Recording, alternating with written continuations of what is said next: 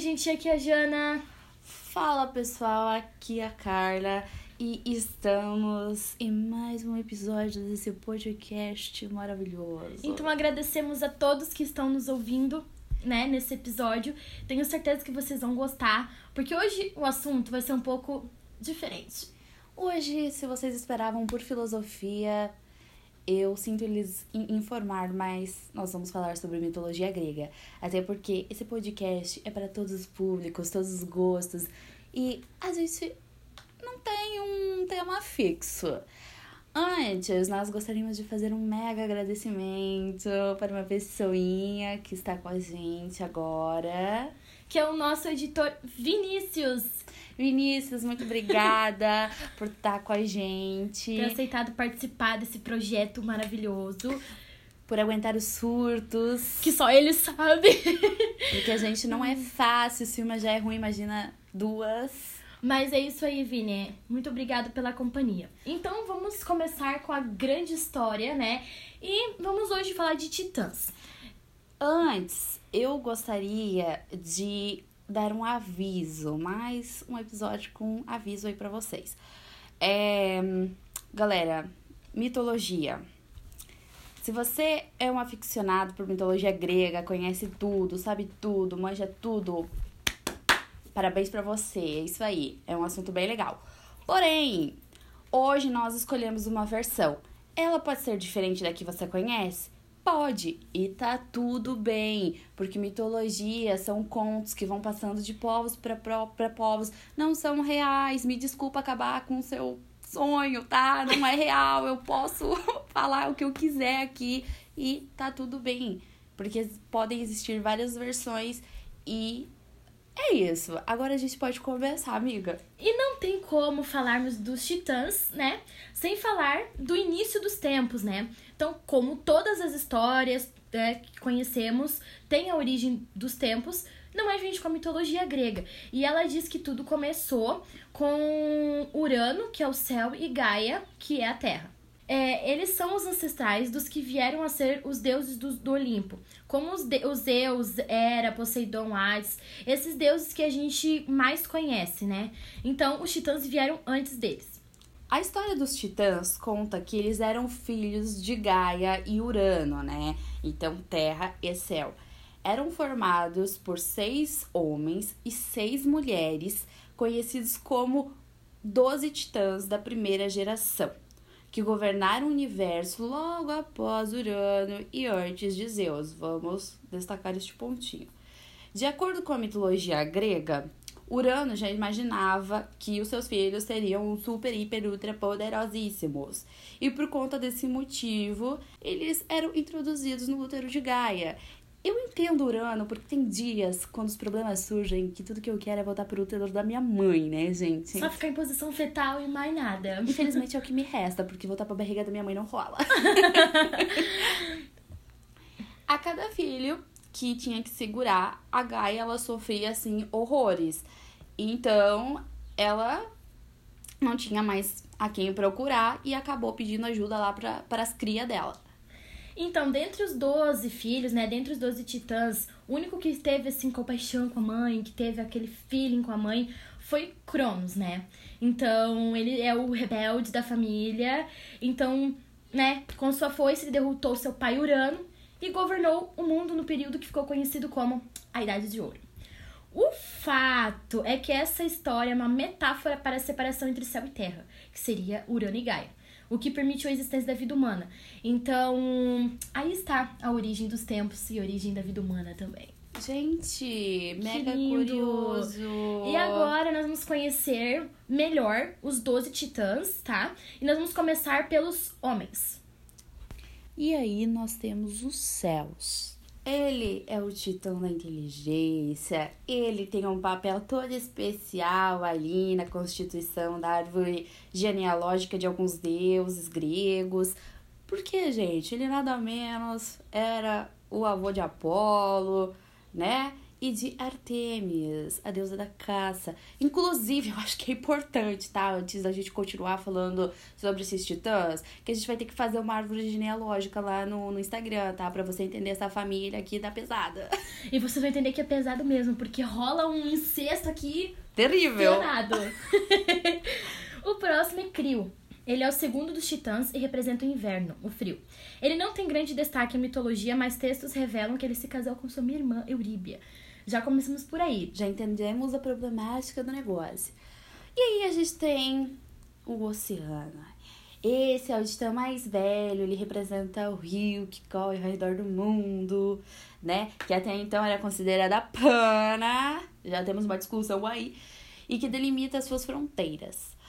Oceano, ele foi o titã que deu origem a todas as fontes da água do planeta e é o responsável pela felicidade da nossa podcaster Jana, porque ela adora uma praia, galera. Obrigada, Oceano, meu brother. Hyperion. Esse é o titã do fogo astral e da visão. Também tem a identificação com as forças do sol. Então, assim, valeu o câncer de pele, né, amiga?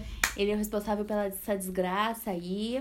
É bom a gente ter uma conversinha bem séria com ele, porque não tá Mas dando. Eu acho que ele é o menos problemático dessa família. A gente vai entender o porquê. Nós temos Jápeto, que esse é um titã bastante importante para mitologia, porque ele teve alguns filhos importantes para essa história, como Atlas e Prometeu. Para quem não sabe, Atlas foi o personagem que enfrentou Zeus, que eu particularmente gostaria de dizer que é o filho da, né? E por ter perdido, ele, infelizmente, né, acabou recebendo a missão de carregar o céu nos ombros, este grande fardo. Temos Cronos, é o mais novo dos titãs e foi quem destronou seu pai, Urano, para governar o mundo. Conhecido como Titã do Tempo, junto com Reia, deu origem à primeira geração dos deuses do Olimpo. Lembrando que Reia é a sua irmã. Gente, irmãos mais novos sempre revoltados. São os mais rebeldes da família, né, galera? Nada, porém, é. E agora a gente vai entrar na sessão feminina. Vamos falar sobre as mulheres, as filhas mulheres.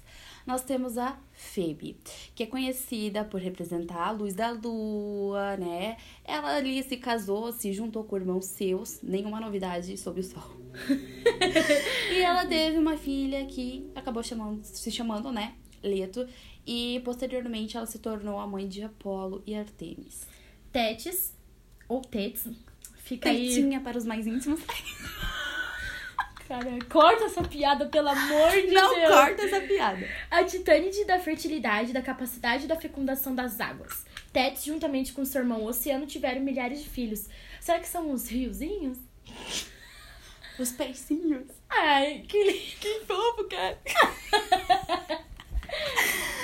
Enfim, gente, o pe- o pessoal que estuda mitologia deve estar odiando a gente nesse momento.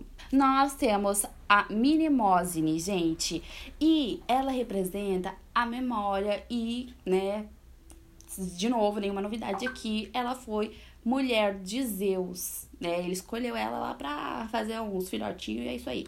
E dessa união acabaram nascendo nove musas que eram as deusas da arte e da ciência.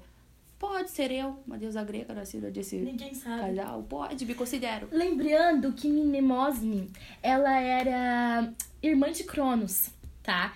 E Zeus é filho de Cronos. Então, se a gente parar pra pensar aí, teve um flerte entre sobrinho e tia, né? Não foi só um flerte, amiga, foi um negócio bem que nove, nove deusas. Eu acho que tu entendeu muito bem o que eu quis dizer com flerte, né? Temos Temis, é a deusa da sabedoria e da justiça. Ela foi a segunda esposa de Zeus. De acordo com alguns escritores do passado, Temis foi quem inventou os rituais de religião e oráculo. Ou seja, Temis também era tia de Zeus, tá, galera? É uma putaria sem fim isso aqui. Nós temos a Teia. Ela representa toda a luz e ela acabou se juntando ali ao irmão Hyperion, que é, representa todo o sol, fogo, calor, né, gente? Que isso. Com quem ela teve três filhos: a Selene, que é a lua, o Hélio, que é o sol, e Eos, que é a aurora. Ai, que conjunto lindo! Hum, celestial. Que trindade! Nós temos Reia, é a titânide da, ferti- da fertilidade. Ela foi foi irmã e esposa de Cronos, mãe de Zeus, tá? E mãe dos deuses olímpicos da primeira geração. Então, todos aqueles deuses que a gente mais ouve falar, né? Que é Poseidon, Atenas, Ártemis.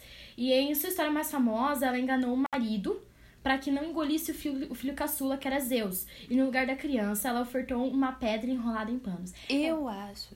Em particular, que ele podia ter. Ele podia ter engolido. Eu concordo com a. Com a Reia. Eu, não, não concordo com a Ré, Ah, porque ela protegeu Zeus, né? Volta. Zeus é. Eu não entendo. Ele é o. Queria falar uma coisa, será que eu não sei se eu posso, mas enfim, Zeus era tipo o pica de ouro da família. Ele pegou as tias, ele foi lá, deu um pau no, no tio, ele. Assim, é louco esse menino. Eu não- É aquele filho ovelha negra, né? É assim, na árvore genealógica ele aparece em tudo. Se pai, ele pegou até a avó. É. Será que Gaia sabe disso? É? Olha, eu não sei se ela sabe, mas enfim, sinto informar, o neto dela é um pau no cu. Então, galera, eu acho que é isso.